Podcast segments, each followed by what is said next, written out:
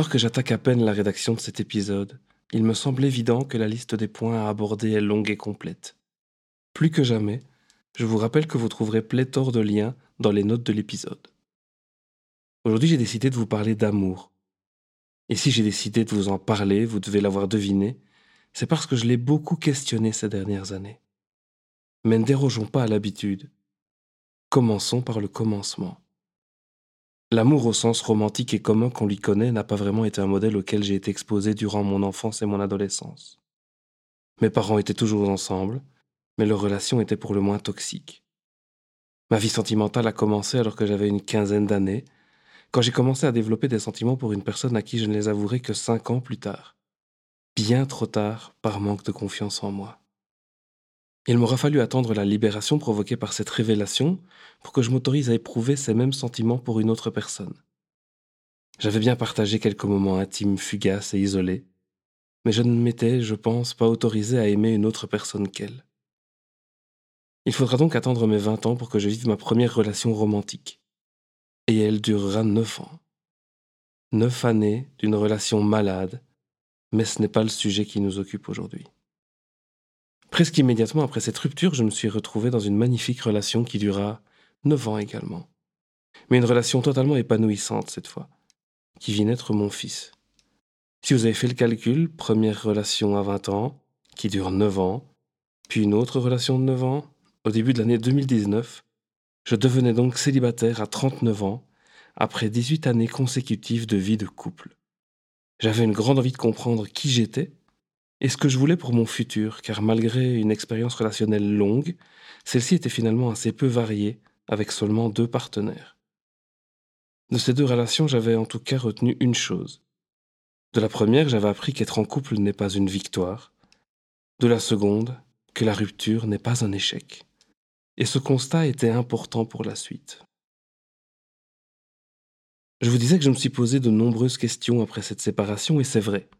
Je m'en suis posé de très importantes même, mais au début pour de mauvaises raisons. J'avais peur de ne jamais retrouver ce que je venais de perdre en matière de relations, peur de ne jamais retrouver une personne qui regroupe autant de qualités qui me sont importantes. Alors j'ai remis tout en question pendant quelques jours, j'ai retourné le problème dans tous les sens, analysé mon vécu et tiré les conclusions qui s'imposent. L'exclusivité ne me convenait pas. Évidemment, je ne vais donner que mon ressenti, en détaillant mes besoins, limites et problématiques. Cela n'enlève rien à la réalité et la validité des autres vécus, qu'ils soient dans l'exclusivité ou d'autres formes de non-monogamie que celles que je vais vous décrire. J'aime rencontrer de nouvelles personnes. J'aime les découvrir et tout apprendre sur elles. J'aime avoir ce moment de crush quand on n'attend rien de l'autre et qu'on veut juste apprendre à la connaître. Et pourtant, je me l'étais souvent refusé. Je me l'étais souvent refusé car nous vivons dans un monde binaire qui ne croit pas en l'amitié entre personnes de sexe ou genre opposé. Lors de ma première relation, cela m'est souvent arrivé, cet intérêt soudain pour une nouvelle personne. Et j'ai parfois un peu joué avec le feu car j'étais à l'époque dans un malaise profond dans mon propre foyer. Lors de ma deuxième relation, les choses ont été fort différentes et j'avoue que ce genre de moment ne s'est jamais vraiment présenté, tant je me sentais apaisé et bien dans notre relation et le mode de vie qui était le nôtre. Avec cette nouvelle vie qui commençait et les embranchements possibles à prendre, je devais réfléchir à mes besoins et mes limites. Il m'a semblé évident que la monogamie n'en serait pas le centre. Mais là, certains et certaines d'entre vous doivent s'interroger ou même se méprendre concernant ce que j'entends par non-monogamie. Alors je vais vous expliquer comment moi je le vis. Souvenez-vous bien que tout le monde ne le vit pas de la même façon. Les notes de l'émission regorgent de liens pour vous en convaincre et en apprendre plus sur le sujet. L'amour n'est pas une chose finie, et c'est un fait, pas une opinion. Nous n'avons pas d'obligation de n'aimer qu'un seul de nos enfants, qu'un seul de nos parents, un seul des animaux faisant partie de notre famille, un seul de nos amis. Et pourtant, quand on en vient à parler de l'amour romantique, tout à coup, on n'a plus le droit d'aimer plusieurs personnes.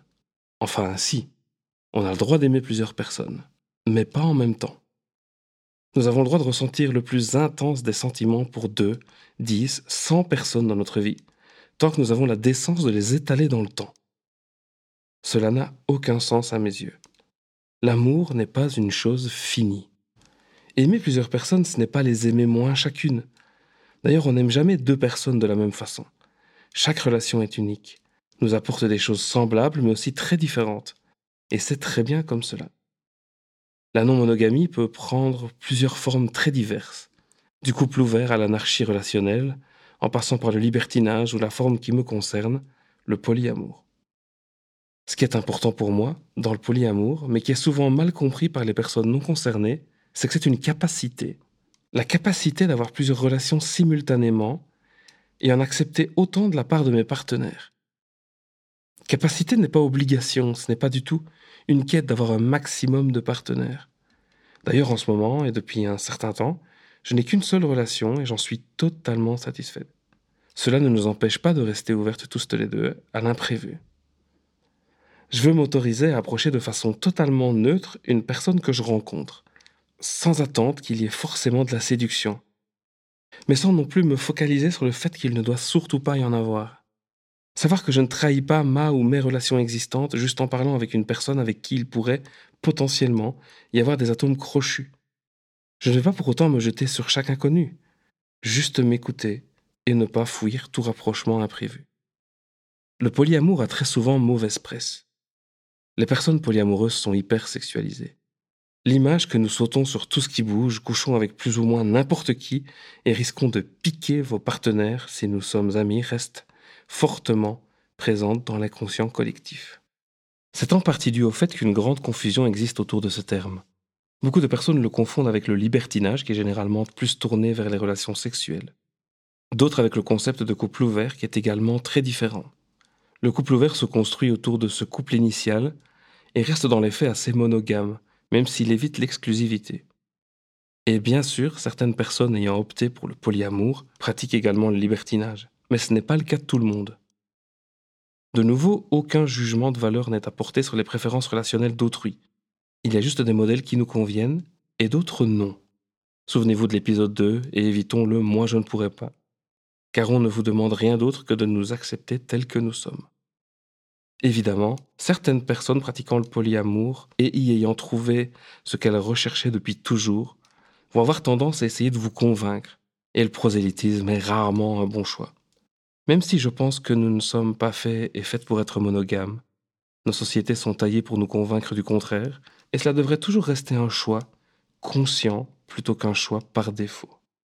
Inutile de mentir non plus en dressant un portrait idyllique si les personnes polyamoureuses ne sautent pas plus en moyenne sur tout ce qui bouge, bien évidemment, le risque de trahison, qui se caractérise ici plus par le mensonge que par la tromperie, n'est pas absent pour autant. Il est également assez difficile de faire des rencontres en dehors des plateformes spécialisées, car dès que le polyamour est abordé, les partenaires potentiels non concernés fuient rapidement. Et quand par chance on trouve une personne se déclarant polyamoureuse, dans les faits, on se retrouve souvent avec une personne en relation ouverte qui ne cherche que des relations limitées au cadre sexuel, en face d'une personne polyacceptante qui mettra un terme à la relation dès qu'elle aura la possibilité d'en entamer une exclusive, ou tout simplement une personne ne disposant pas de temps pour s'engager dans une relation plus profonde. Car l'amour n'est pas une chose finie, mais le temps si. Et maintenir des relations saines où chaque personne peut y faire entendre ses besoins et limites, ça demande du temps et beaucoup de communication. Ah, la communication. Elle est primordiale pour une relation monogame saine, mais indispensable en polyamour. Il faut pouvoir évoquer ses besoins et ses limites, communiquer clairement sur les disponibilités et attentes respectives. L'établissement d'un contrat relationnel, écrit ou tacite, n'est d'ailleurs pas rare ni à proscrire. C'est tout un travail pour faire fonctionner correctement tout le petit monde qui s'articule autour de nous.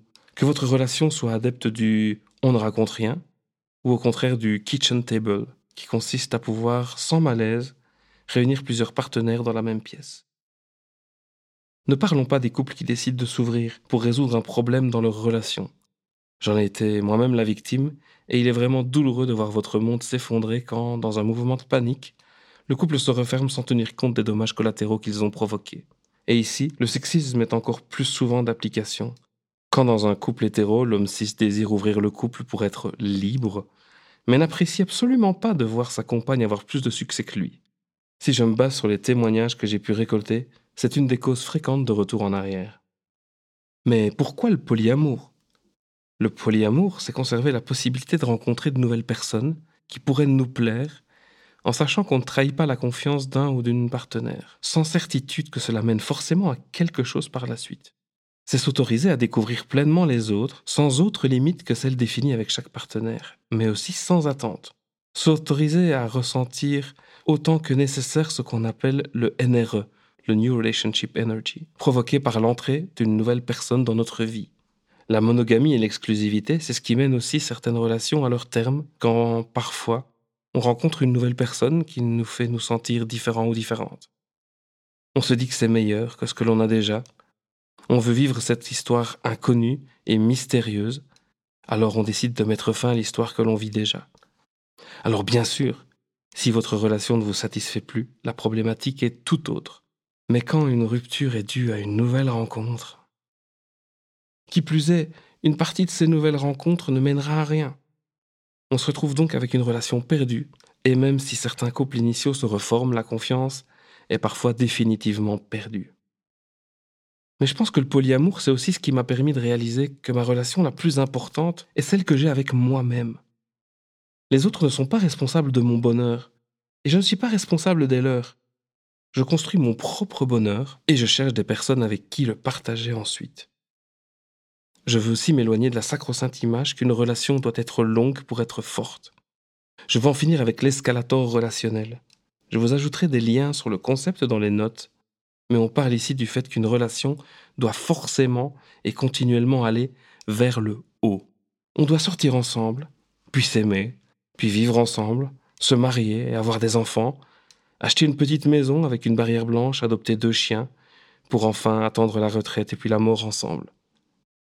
Toute étape manquée, tout palier un peu trop long ou tout mouvement dans l'autre sens est généralement perçu comme un échec, plutôt que de souligner l'intelligence qu'ont eu les personnes à communiquer et s'écouter pour respecter leurs besoins mutuels. Je suis parcouru de doutes concernant mon désir ou non à habiter encore un jour avec une autre personne, ou dans une configuration de logement intermédiaire qui permet une forme de chacun chacune chez soi. Je ne veux plus jamais promettre mon amour pour toujours à qui que ce soit. Je veux promettre vivons quelque chose ensemble, tant que cette relation nous procure du bonheur à tous les deux. Beaucoup de personnes ne se sentent pas aptes au polyamour car elles se disent jalouses. Bien sûr, la jalousie existe dans le polyamour, même si j'ai la chance de très peu en éprouver. Ce n'est pas une chose honteuse d'ailleurs, mais elle est souvent plus la marque de nos propres manques de confiance en nous que de manque de confiance en l'autre. Une fois qu'on s'autorise à être vraiment touché par le bonheur de la personne aimée, peu importe qu'elle vive ce moment avec nous ou une autre personne. On peut même se dire, malgré toutes les bonnes choses qui lui arrivent, cette personne revient toujours vers moi. Elle n'est pas ici par nécessité, mais vraiment par envie. Cela aide beaucoup à mieux appréhender nos relations. Dans les notes de l'épisode, vous trouverez un lien vers un épisode du podcast Émotion qui parle de la compersion et qui explique en long et en large ce concept passionnant. Il y a encore tellement de choses que j'aimerais aborder. Les personnes qui nous disent ce n'est pas grave, tu as d'autres relations lorsque nous vivons une rupture, niant le caractère unique de chaque relation que nous sommes toutes et tous uniques, que personne ne peut réellement prendre notre place, comme nous ne pouvons jamais réellement prendre celle d'une autre personne. Le fait que la prévention des maladies et infections sexuellement transmissibles est forcément un sujet à aborder absolument, encore plus en cas de partenaires multiples. Qu'une relation n'implique pas forcément de dimension sexuelle. Aborder le concept de polycule, qui regroupe l'ensemble des personnes liées entre elles par des relations. C'est un concept pour lequel j'ai moi-même encore du mal à définir les limites. Des travers qu'on rencontre avec les couples ouverts, comme la chasse à la licorne ou le One Dick Policy. Aborder la question de la parentalité dans un contexte polyamoureux. Mais ça ferait un épisode bien trop long. Alors je compte sur vous pour me poser vos questions, et pourquoi pas les aborder dans un épisode bonus. Je vais juste clôturer cet épisode par un point qui me tient particulièrement à cœur. J'entends souvent des personnes polia se définir comme cuir de ce seul fait. Alors non. Être polia ne fait pas de vous une personne cuir. Vous trouverez pourquoi dans les notes, ou peut-être prochainement dans un épisode dédié. Je vous remercie une fois de plus pour votre attention et votre écoute, et je serai très curieuse de savoir comment vous, vous aimez. On se retrouve le mois prochain pour un épisode spécial fête de fin d'année. Si vous désirez en apprendre plus sur le sujet, et ce pour chaque épisode, vous trouverez un lien vers mes notes et ressources dans la description. N'hésitez pas non plus à venir en débattre sur les réseaux sociaux. Ils sont également disponibles dans la description.